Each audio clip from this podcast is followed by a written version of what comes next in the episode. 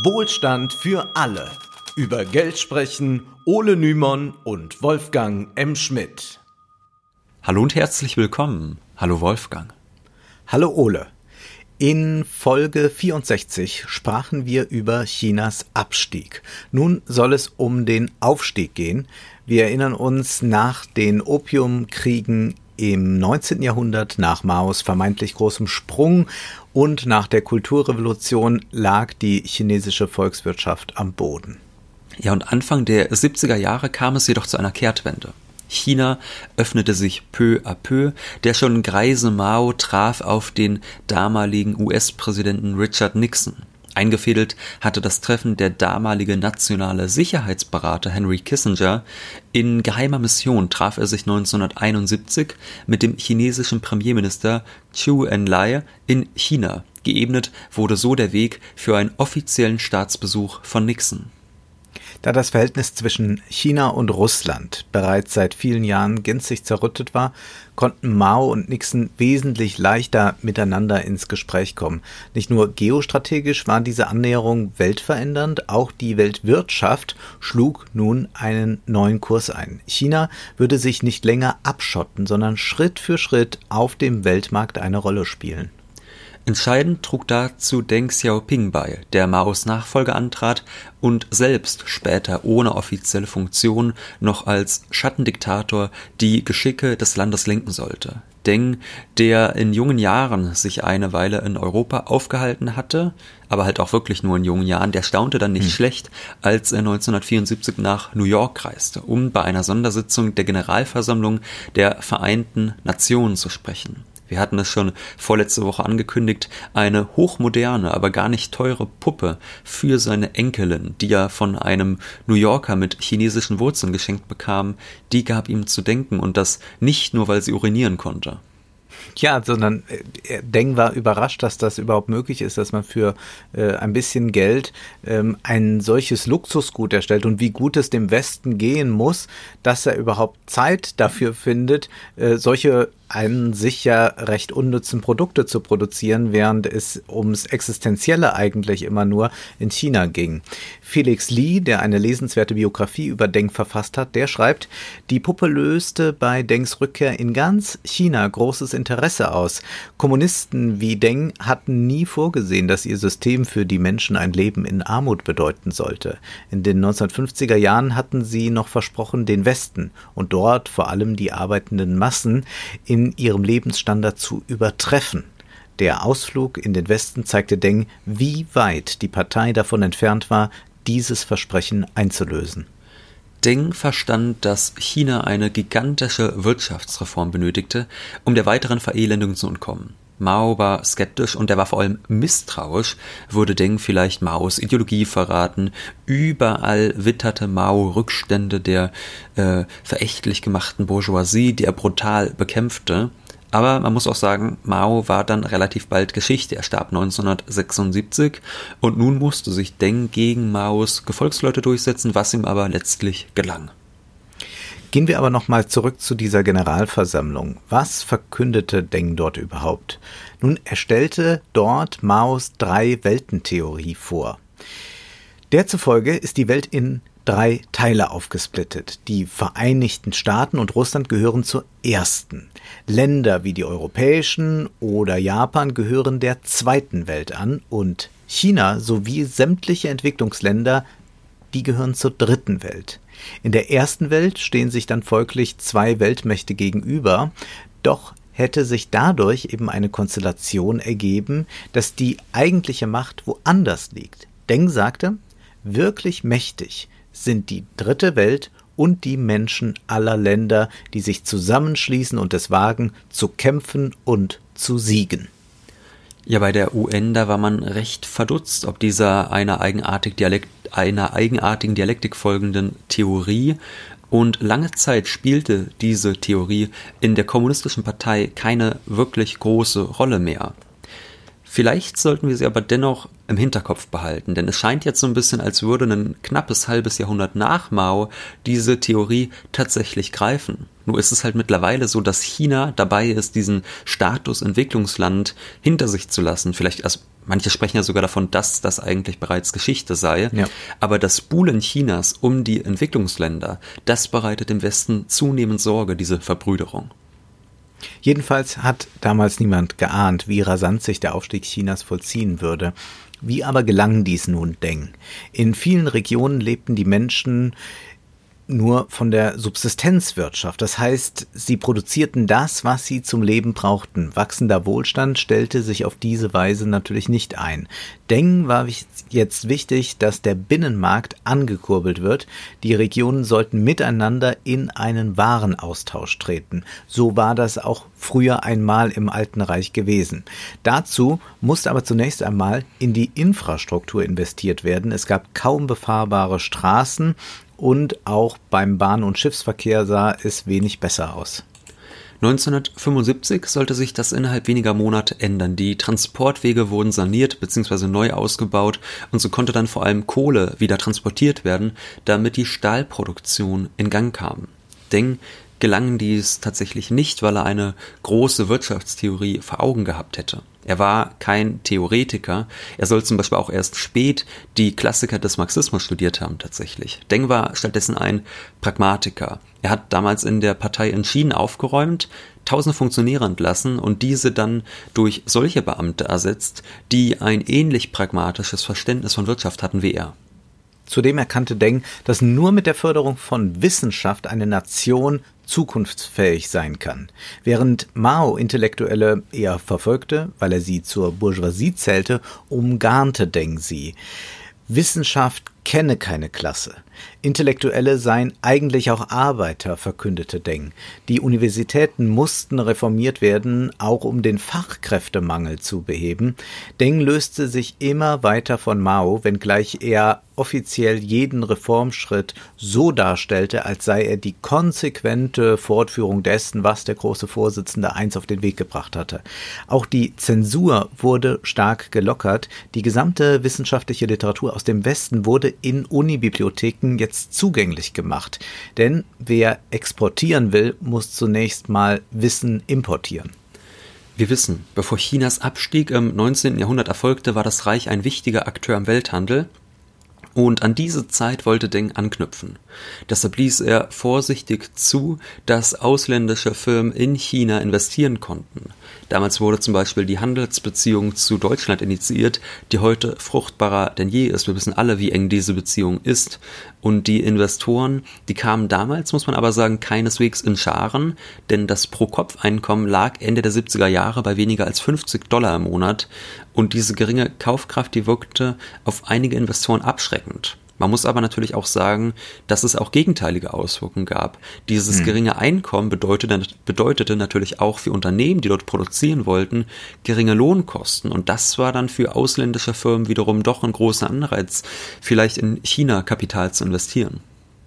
Wenn wir über die Deindustrialisierung des Westens sprechen, müssen wir bedenken, dass dies nicht bedeutete, dass die industrielle Produktion einfach so verschwunden ist. Sie wurde hauptsächlich verlagert, zum Beispiel nach China wo sich billiger produzieren ließ. Felix Wemheuer erläutert in seinem sehr klugen Buch Chinas große Umwälzung unter anderem, wie die chinesische Öffnung sich auf die westliche Arbeitswelt auswirkte.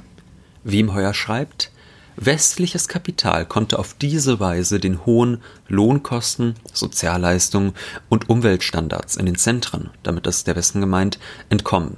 Der Aufstieg Chinas hat in den Zentren der Verhandlungsmacht der Gewerkschaften geschadet, da Unternehmen in einigen Branchen mit Auslagerung der Produktion drohen können. Die Stabilisierung des Konsums wird hingegen durch Chinas Rolle unterstützt. Auf diese Weise entstanden in der Volksrepublik erst kleine, dann immer größere Profite, mit denen die Wirtschaft wachsen konnte.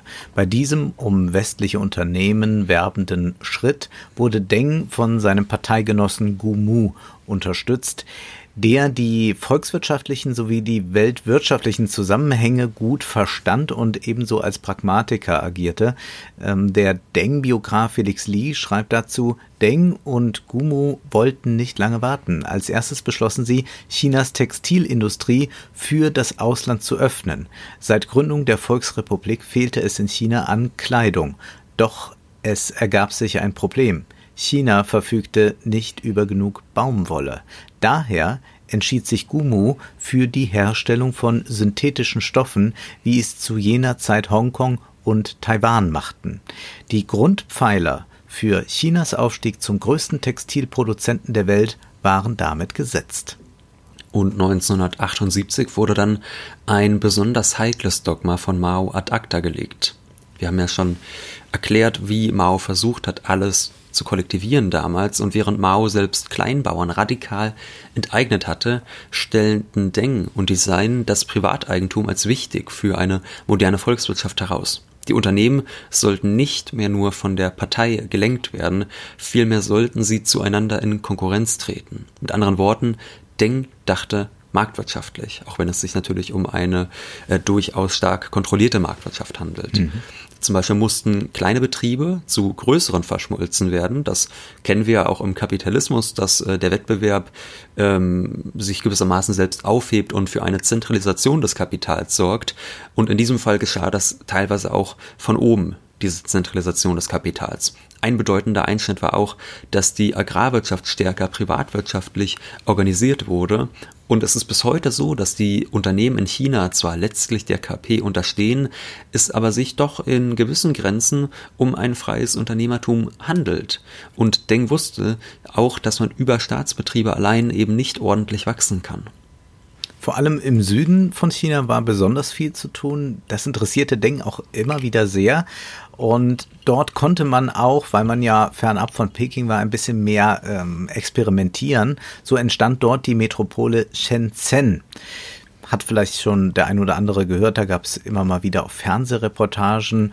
Heute ist das so die Zukunftsstadt schlechthin. In gewisser Weise ist das auch so eine äh, Orwellsche Fantasie, hat man den Eindruck, die da jetzt ähm, in äh, Beton gegossen wurde. Aber man muss wissen, Anfang der 70er Jahre haben wir es äh, bei Shenzhen noch mit einem rückständigen Fischerdorf zu tun. Und da zeigt sich eben ganz stark äh, Denks Wirkung, dass er gerade solche Regionen in den Blick genommen hat und geschaut hat, wie kann man die eigentlich jetzt wirklich äh, mit Investitionen, aber auch eben mit einer äh, gewissen unternehmerischen äh, Laissez-faire-Politik dazu bringen, dass sie sich in dieser Weise entwickeln. Wir können nun an all diesen Reformen sehen, dass das rein planwirtschaftliche Konzept gescheitert war, auch wenn man das öffentlich nicht so freimütig zugeben wollte.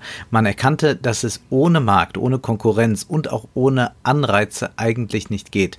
Letzteres zeigte sich zum Beispiel bei den Löhnen. Privatwirtschaftliche Unternehmen zahlten nach Leistung, sodass sich Arbeiter mehr anstrengten. Ist ja klar, während der Einheitslohn in den Staatsbetrieben für weniger Produktivität sorgte. Das konnte man ganz deutlich sehen.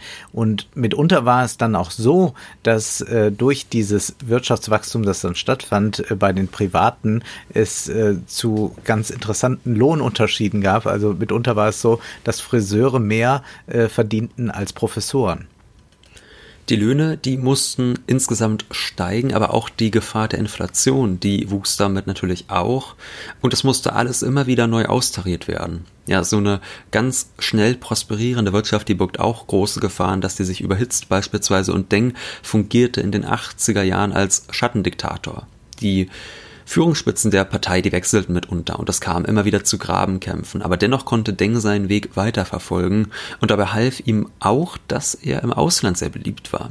Das hatten wir auch in unserer vorletzten Folge schon angedeutet. Äh, Helmut Schmidt, der hat Deng sehr, sehr geschätzt und der sah in ihm tatsächlich einen Konfuzianer, keinen Kommunisten.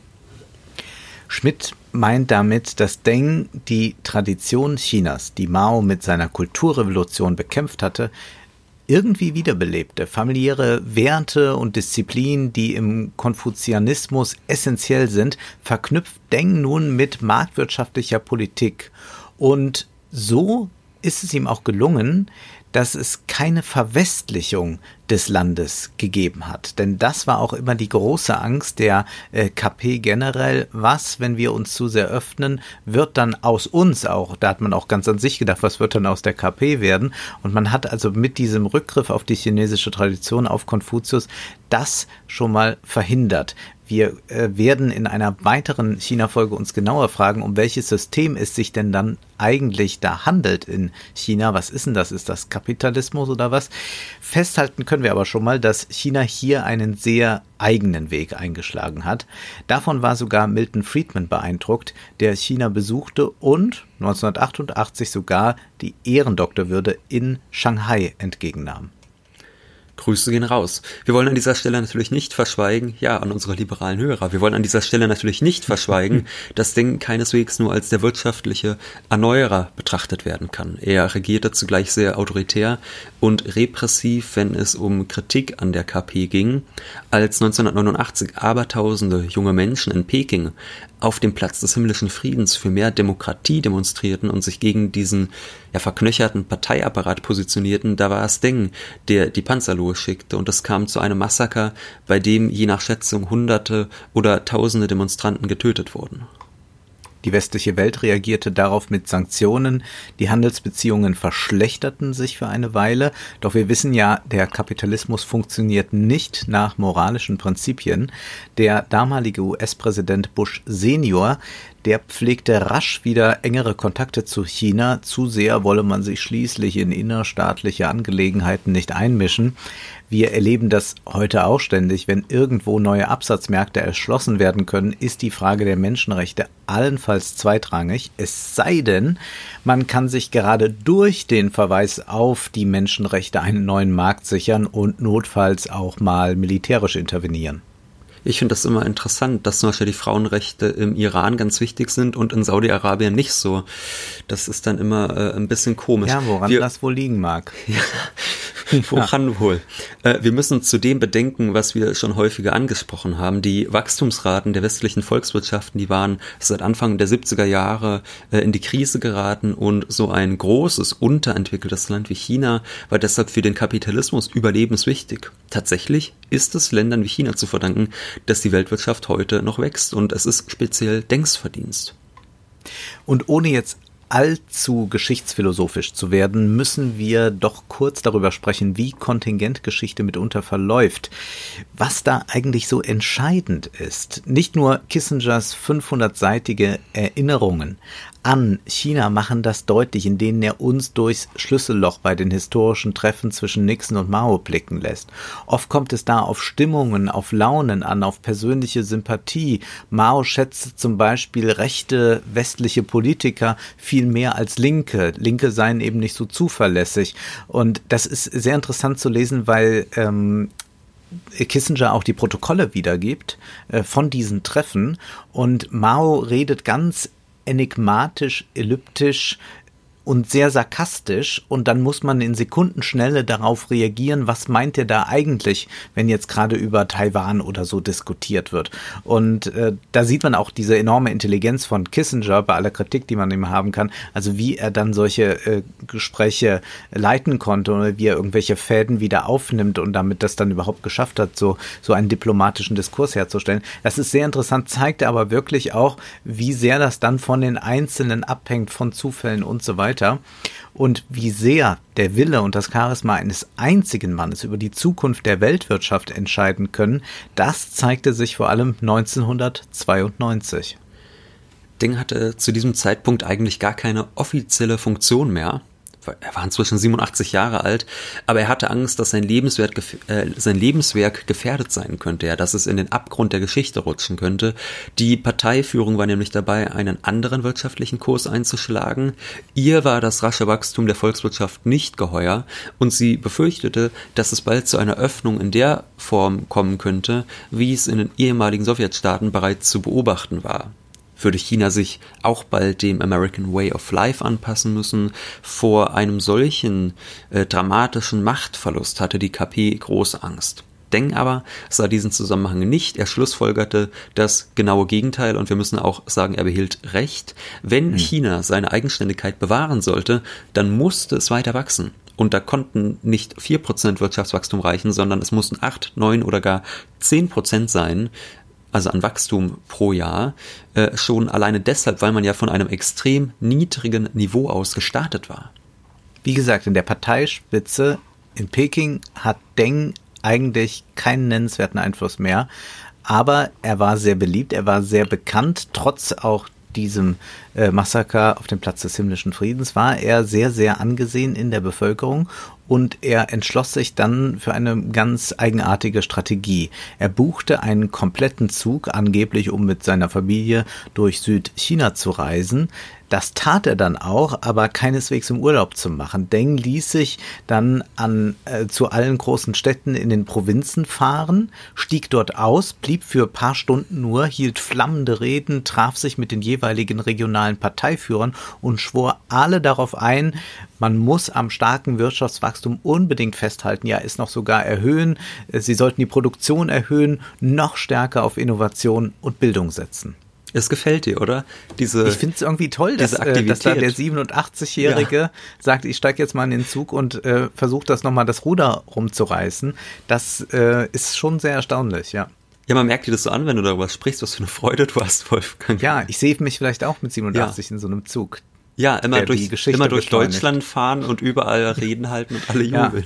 Ja, ja ähm, nach. Wenn, vielleicht kommt die Bahn dann pünktlich, wir werden sehen. nach und nach erreichten Peking Informationen über Dengs Reise, die Südchina euphorisch stimmte, und zwar so sehr, dass sich die Spitze der KP nicht länger wehren konnte. Und zwar sie reagierte dann, indem sie eine Deng-Theorie schuf, nach der von nun an das Wirtschaften der Volksrepublik ausgerichtet werden sollte. Deng hatte sich durchgesetzt und ohne ihn wäre China sicherlich noch nicht dort, wo es heute ist.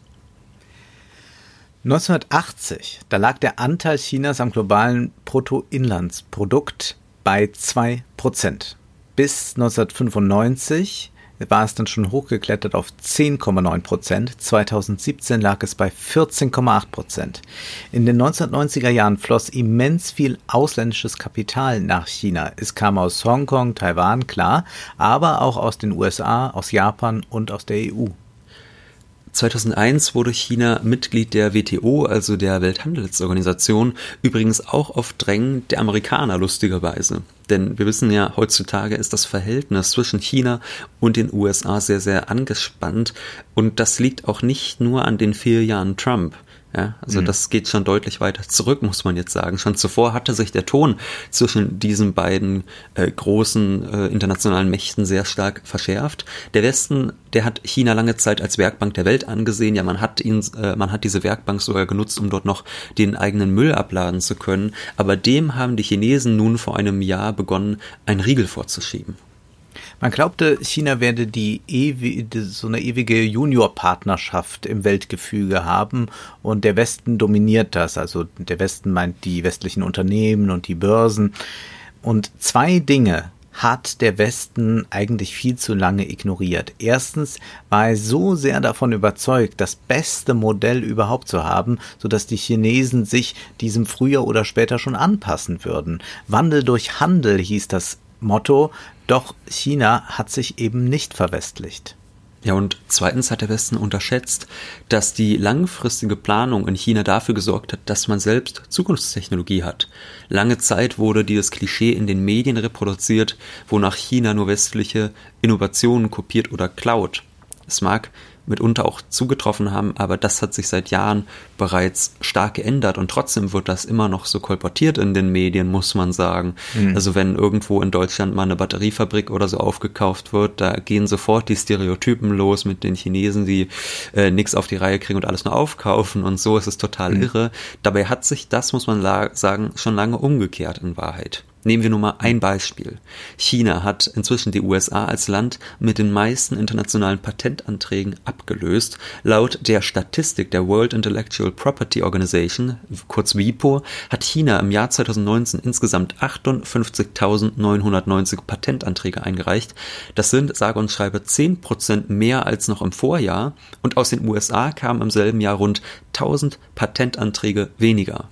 Bei 5G ist es ja mittlerweile sogar so, dass China auch Patentkönig ist und man nicht zuletzt deshalb im Westen gegen Huawei so aufgebracht ist. Präsident Xi, der sich zwar häufig auf Mao beruft, aber vor allem die Deng-Linie fortsetzt, will aus China eine Weltmacht machen. Der chinesische Traum, den Xi in seinen Reden immer wieder heraufbeschwört, ist der von einem bescheidenen Wohlstand. Und das ist wiederum eine Formulierung, die auf Konfuzius zurückgeht. Ja, damit stehen sich nun im 21. Jahrhundert zwei Systeme gegenüber. Deutschland steht natürlich und gerade jetzt durch den Sieg von Joe Biden politisch Washington viel näher als Peking, aber die deutsche Industrie insbesondere die Autoindustrie, muss man sagen, die kann ohne China nicht florieren. Man ist also abhängig voneinander und das muss man wohl auch so sagen, das hat durchaus große Vorteile, denn je stärker die wirtschaftliche Verpflichtung, die wirtschaftlichen Interdependenzen ausgeprägt sind, desto geringer ist ja auch das Risiko militärischer Intervention oder wie man heutzutage sagt, militärischen Engagements. Ja, wenngleich Verteidigungsministerin Kramp-Karrenbauer nun Australien zugesichert hat, dass die Bundeswehr sich da doch auf dem südchinesischen Meer ein bisschen präsenter zeigen will. Und auch äh, Bundeskanzlerin Merkel scheint zu China etwas auf Distanz zu gehen. Das legt zumindest ihr Grußwort bei der diesjährigen Asien-Pazifik-Konferenz nahe. In den gerade mal 100 Sekunden, die auf YouTube zu sehen sind, sagt sie, dass die Hälfte der deutschen Asienexporte nach China ging. Also die Hälfte der Asienexporte geht nach China und sie schlussfolgert nun, angesichts dessen bieten sich noch viele Möglichkeiten der Diversifizierung und Erschließung weiterer Märkte in der gesamten Asien-Pazifik-Region. Wenn wir diese diplomatische Forderung übersetzen, bedeutet das, Zumindest könnte das sein, dass man es interpretiert. Wir wollen weniger mit China kooperieren und wir wollen uns mehr auf andere Länder konzentrieren. Die Frage wird dann natürlich nur wiederum sein, ob die deutsche Industrie das ähnlich sieht. Es bleibt spannend, wir bleiben dran. Jetzt ist aber erst einmal Schluss für heute, denn Zeit ist Geld. Prosit. Das war Wohlstand für alle. Ihr könnt uns finanziell unterstützen über paypal.me-ole und Wolfgang oder über die in der Beschreibung angegebene Bankverbindung. Herzlichen Dank!